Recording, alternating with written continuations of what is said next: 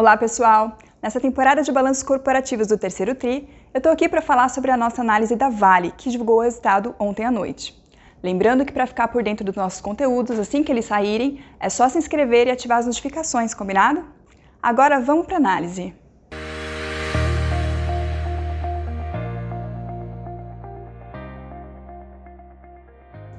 A Vale divulgou um resultado abaixo das nossas estimativas, mesmo quando a gente considera a recuperação de volumes do segmento de minerais ferrosos e de metais básicos.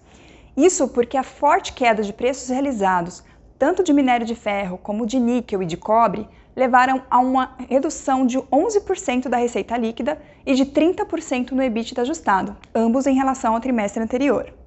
A margem EBITDA ajustada, que é uma das principais medidas de desempenho operacional, ficou próxima de 37%, o que representa uma queda de 10 pontos percentuais em relação ao segundo TRI.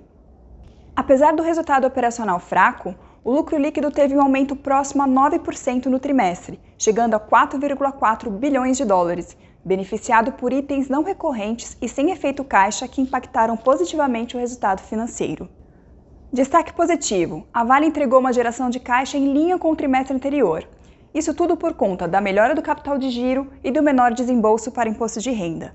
Por outro lado, o volume de 3 bilhões de dólares para pagamento de proventos e de quase 700 milhões de dólares para recompra de ações contribuíram para a redução do nível de caixa, que encerrou o período em 5,2 bilhões de dólares.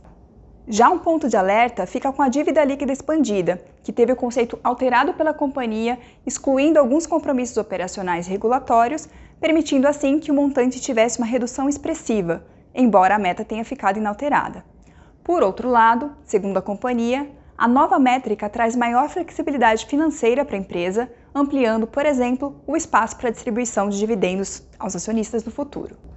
Na nossa opinião, o cenário está mais desafiador para a Vale no curto prazo, considerando as incertezas quanto ao ritmo de crescimento na China e a expectativa de um menor crescimento do PIB global em 2023, inclusive com risco de recessão em importantes regiões como Estados Unidos e Europa, que podem contribuir para uma redução da demanda global de aço e, com isso, influenciar a dinâmica global de minério de ferro.